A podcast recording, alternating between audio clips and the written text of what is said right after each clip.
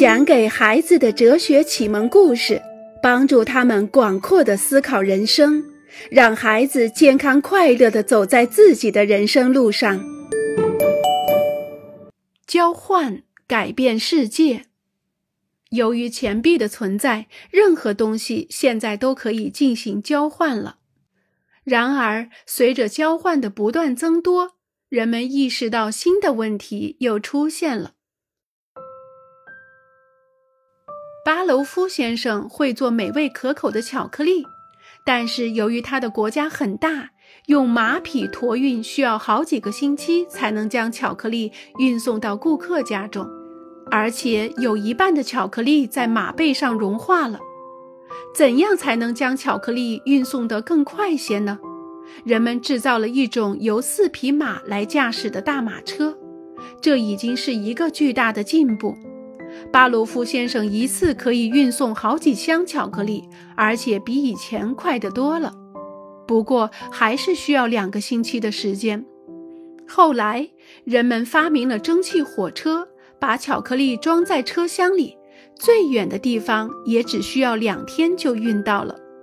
可是，人们总是习惯快速得到自己订购的东西，所以他们仍然喋喋不休地抱怨运货的时间太长。终于，人们发明了飞机，真是太神奇了！现在两个小时就能送到，而且没有一颗巧克力化掉。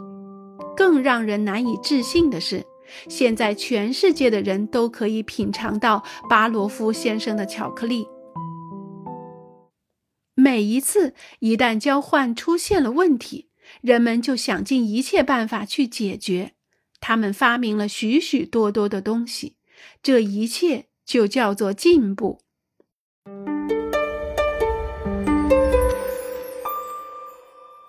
进步，多亏了交换，运送巧克力的技术得到了改善。技术就是制作某种东西的方法。糕点师有制作点心的技术，珠宝商有制作项链的技术。通过交换他们的劳动成果，人们不断的提高和改进他们的技术。所有的这些改进都统称为进步。大家都知道，人类并不是在某一天突然聚集在一起商量道：“好吧，我们一起来发明火箭、疫苗、汽车、电视机、药品、拖拉机、互联网、电话、游戏机、微波炉、电冰箱。”而是在一边工作一边交换的过程中，人们为了提高自己的技术水平。不断寻找解决问题的办法，因此他们找到了很多很多的好主意，并创造发明了许多许多的新东西。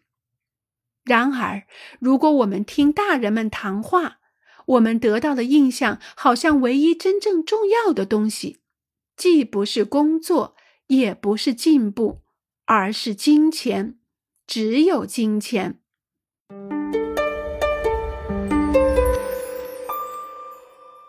金钱很重要。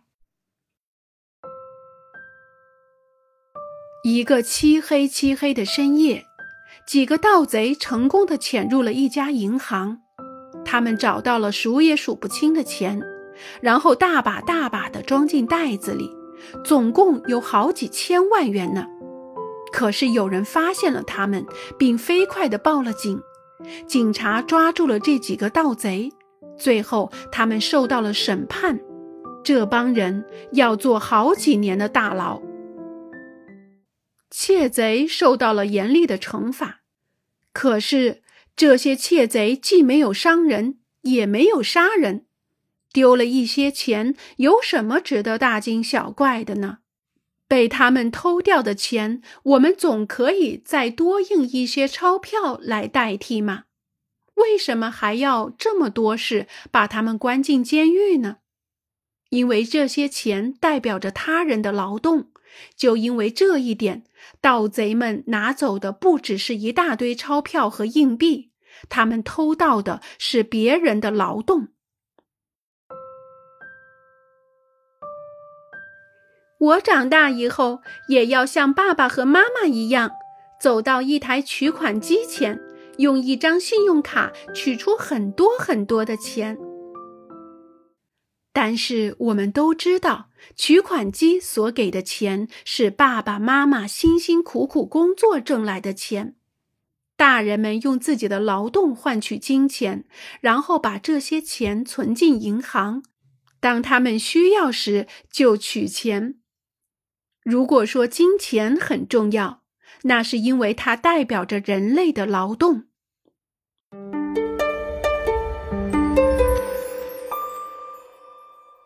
金钱真神奇。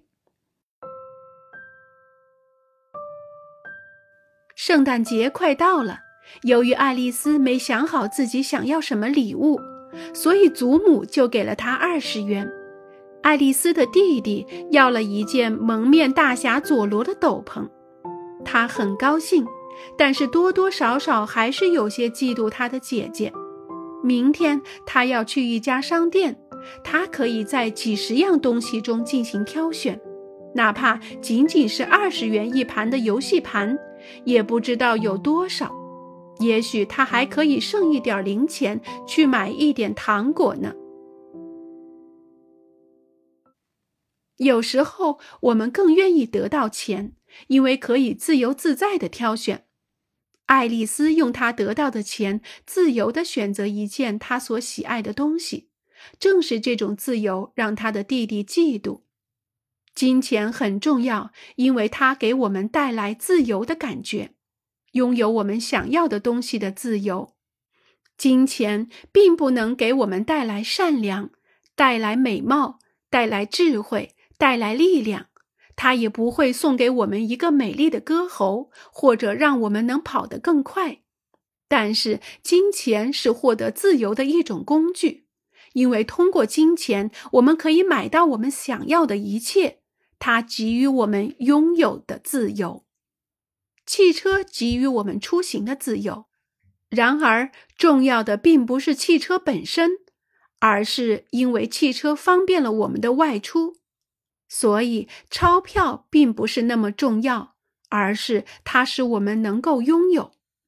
如果在别的星球上有人居住，如果这些外星人来到我们的地球，他们会发现金钱神奇的魔力。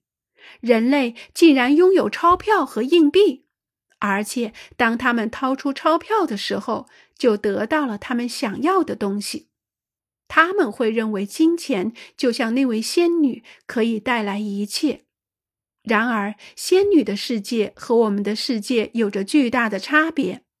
在我们的世界里，有人拥有无数的金钱，有人有一点儿但不多，有人甚至身无分文。有些国家非常富裕，有些国家则十分贫穷。还有，我们每个人对金钱的数量并没有相同的渴望和相同的需要。那么，人到底需要多少钱呢？